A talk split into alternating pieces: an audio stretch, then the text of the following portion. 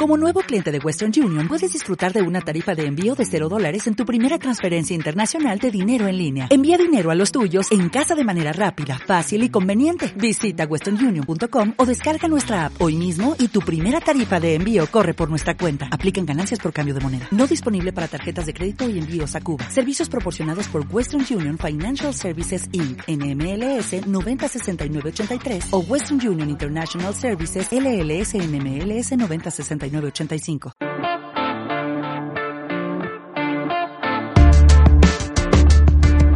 Bienvenidos al Waiver 5, estoy muy contento de estar con ustedes, soy Mauricio Gutiérrez, analista de Fantasy Football en Estadio Fantasy. Una temporada de NFL nueva está por comenzar, ya estamos a nada del kickoff 2018 entre los Falcons y los campeones Philadelphia Eagles. Y un nuevo año también de Estadio Fantasy, este proyecto que creé ya hace cinco años para llevarles todo el análisis de fantasy fútbol. Todo lo que sucede en la NFL tiene repercusión en el fantasy fútbol y eso es a lo que me dedico para que ustedes puedan tener mejores decisiones y obviamente que el objetivo principal es que puedan ganar todas sus ligas de fantasy. Y bueno, este formato es el Waiver 5, nuevo formato a comparación de lo que venía haciendo en años anteriores. Me animé a meterle un poco ahí de tecnología. No soy experto en tecnología para nada. Pero bueno, con las herramientas que tengo, eh, estaré haciendo el Waiver 5 en formato de video, por si lo quieren ver en YouTube o en la misma página estadiofantasy.com y también en formato de solo audio en el Estadio Fantasy Podcast, el cual lo encuentran en la mayoría de plataformas de podcast como iTunes, Go Podcast en Android, eh, Stitcher, iTunes, TuneIn, así que tienen opciones bastante amplias para eh, escuchar el contenido, ver el contenido y obviamente también leer el contenido. Que este Waiver 5 more de, de ir ahora de un artículo escrito, ahora pasa a ser video y podcast de audio. Me parece una muy buena opción para ustedes, mucho más sencillo. Y bueno, para no tardarnos mucho y que sea tedioso también el estarme escuchando o viendo, porque al final de cuentas ustedes están aquí por la información que yo les voy a proveer durante eh, la temporada. Primero, para los que me están siguiendo por primera vez, para aquellos que están descubriendo mi contenido, les voy a comentar rápidamente de qué se trata el Waiver 5 y por qué de su importancia. La mayoría ya sabe de qué se tratan los waivers, para qué sirve o para qué servirá este video que tendrán disponible todos los martes sin falta. Desde este martes hasta el último martes de diciembre o el primero de enero van a tener mi, eh, mi análisis sobre jugadores que valen la pena ir por ellos en waivers. Los waivers y la agencia libre son el medio principal mediante el cual puedes y debes mejorar tus rosters de fantasy fútbol. Estar activo durante la temporada es clave para tener éxito eh, al final, en diciembre, para poder estar en playoffs, para estar peleando por el campeonato. El fantasy no es un juego estático para nada. No Hay formatos ya de fantasy que se llaman best ball, donde haces tu draft y no vuelves a saber de tu equipo más que para ver tus resultados, pero ese no es el caso en la gran mayoría de fantasy, de ligas de, de fantasy, ¿no? Hay que estar pendiente toda la temporada de los cambios que en ocasiones surgen por lesiones, por semanas de descanso, por cualquier imprevisto, arrestos, porque suele haber, así que siempre tienes que estar al pendiente de qué es lo que sucede para tener en cuenta qué jugadores son los que mejor te conviene llevar a tu equipo y cuáles desechar.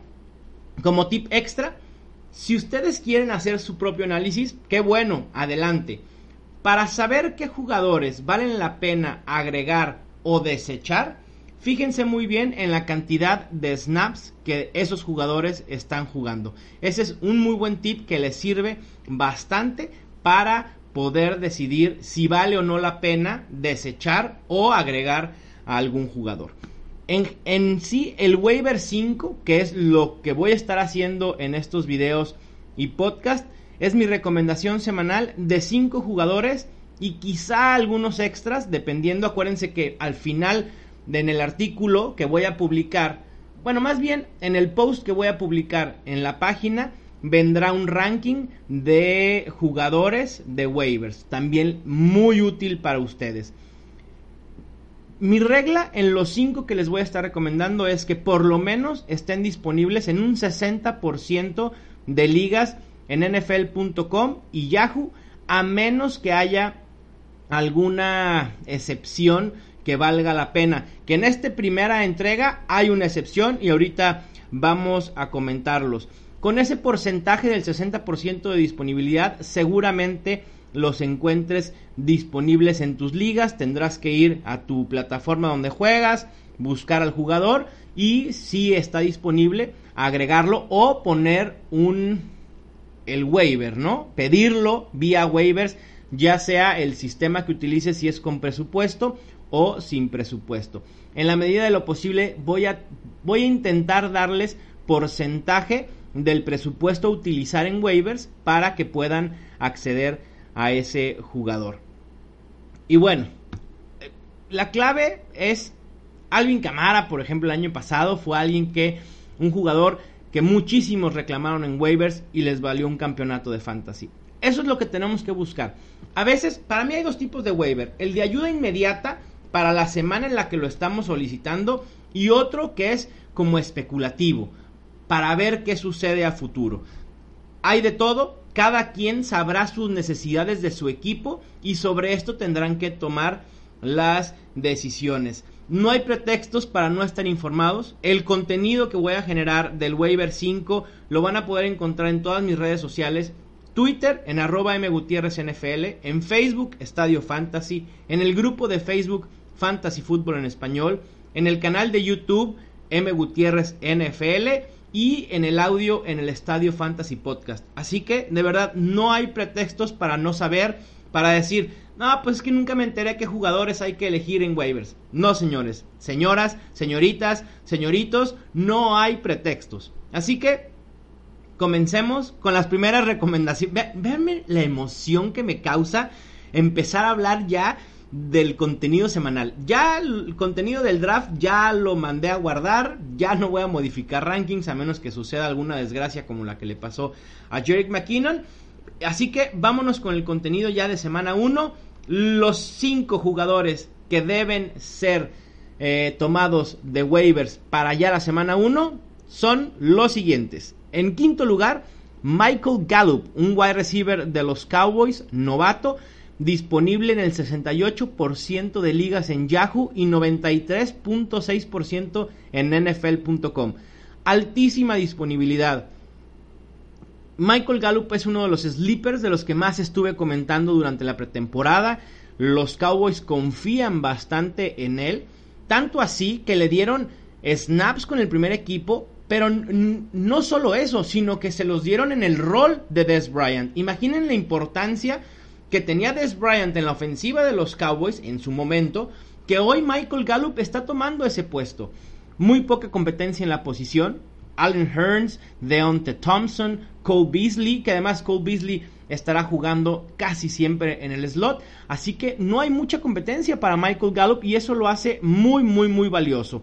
Eh, es un buen corredor de rutas, suele despegarse bastante bien de los defensores y eso le va a crear espacios para que Dak Prescott le pueda eh, mandar muy buenos pases hay posibilidad, sin duda alguna, de que termine como líder de targets en el equipo y eso me entusiasma. Sobre todo, Michael Gallup tiene un poquito más de valor en ligas PPR, pero también en ligas estándar puede ser importante.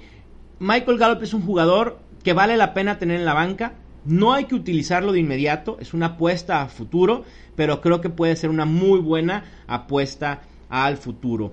Otro jugador en el rango de Michael Gallup que en lo personal me encanta el potencial que puede tener es y está en el cuarto puesto de waivers para esta semana, Chris Godwin, el wide receiver de los Buccaneers. No lo confundan con Marquise Goodwin, porque ese no va a estar disponible en sus eh, ligas normalmente.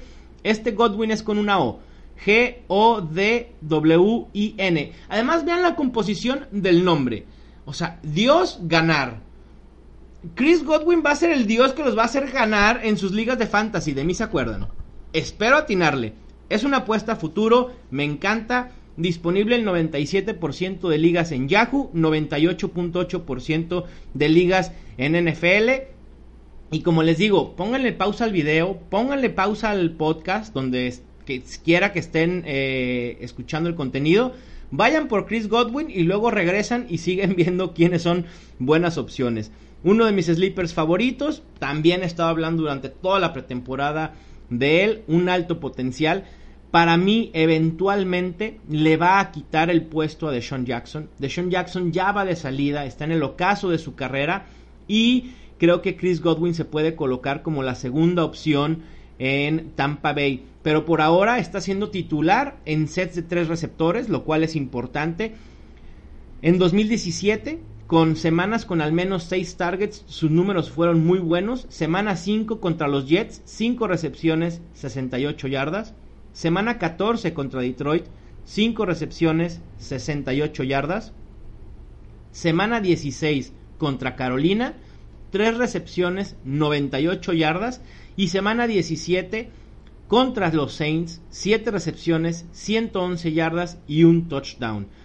Me parece que no nos debe asustar la ausencia de James Winston durante las primeras tres semanas. Fitzpatrick es un coreback muy capaz, nada del otro mundo, pero pudiera también buscarlo sin problema. Como les dije, es un, no es un waiver para utilizarlo de inmediato, es un waiver a futuro. Vale la pena que lo tengan en su banca, sin duda alguna. Y vamos hablando ya de jugadores que tendrán más impacto para esta semana 1, que pudieran ser inclusive utilizados en el flex. Tienen mucho, mucho potencial. El número 3 es James Conner, corredor de los Steelers disponible en un 70% de ligas en Yahoo y un 98.4% de ligas en NFL.com. Estamos a lunes, estoy grabando el video y el podcast en lunes. Los reportes son de que Le'Veon Bell no se ha reportado con los Steelers. Estamos a seis días del primer juego de Pittsburgh. No han firmado la etiqueta de jugador franquicia y su disponibilidad para semana 1 está realmente en duda. Recuerden que el año pasado sucedió algo similar con Le'Veon Bell. Se presentó una semana antes, comenzó muy lento. Durante los primeros dos juegos de, temporada le costó trabajo agarrar ritmo y después explotó y terminó como uno de los mejores tres corredores en fantasy. Me parece que ese es el panorama en el que podemos estar ahorita con Le'Veon Bell. Pero pues James Conner se vuelve una opción muy interesante porque si Le'Veon Bell por algo no juega en semana 1, James Conner ha sido el titular durante toda la pretemporada y no lo ha hecho mal. Realmente es, el suplente número 2 en Pittsburgh, no hay otro más. Así que James Conner, en caso de la ausencia de Le'Veon Bell, va a ser utilizado muchísimo en el rol exacto de Le'Veon Bell y contra los Browns. Sí, los Browns son un mejor equipo, pero al final de cuentas siguen siendo un equipo que está en vías de mejorar. Hay que ver si realmente lo que armaron los Browns repercute en el terreno de juego. No sé si para semana 1 ya veamos una cara totalmente distinta de Cleveland, pero por favor, James Conner, si juega, es una opción muy viable para semana 1 como flex o inclusive como running back 2 sobre todo para aquellos que perdieron a Jerick McKinnon. Sé que es una lesión importante, van a estar flacos de running backs y James Conner se vuelve una buena opción para semana 1, inclusive para después tenerlo en la banca en caso de alguna lesión de Le'Veon Bell. Otro corredor que es muy buena opción para semana 1 es Jordan Wilkins, corredor de los Indianapolis Colts disponible en el 70% de ligas de Yahoo y disponible en el 99%, 99 que, creo que el 1% que ya no está disponible en las ligas de NFL.com es porque está en mi equipo. Yo lo tengo en casi todos mis equipos, tanto a Jordan Wilkins como Naim Hines, que fueron dos novatos en los cuales También estuve platicando mucho de ellos durante toda la pretemporada. Parece ser que Marlon Mack no va a estar listo para semana 1 y el que, se, el que será el titular es Jordan Wilkins. Lució bastante bien en pretemporada, se afianzó con el puesto de número 2. Me parece que su valor no solo es para semana 1, hay que recordar que Marlon Mack es un corredor seleccionado el año pasado bajo otro esquema ofensivo de los Colts. No lo seleccionó el actual coach Frank Reich. Así que no tiene ningún problema en decirle a Marlon Mack, tú vete al segundo puesto, yo me la voy a jugar con el corredor que yo elegí en el draft porque a mí me gusta, etcétera, ¿no? Muchas veces los corredores, los coaches hacen eso y no está mal. Al final de cuentas es jugártela con los jugadores que tú crees que te van a dar más potencial o con los que te sientes más cómodo. Y lo mismo pasa eh, en fantasy, ¿eh?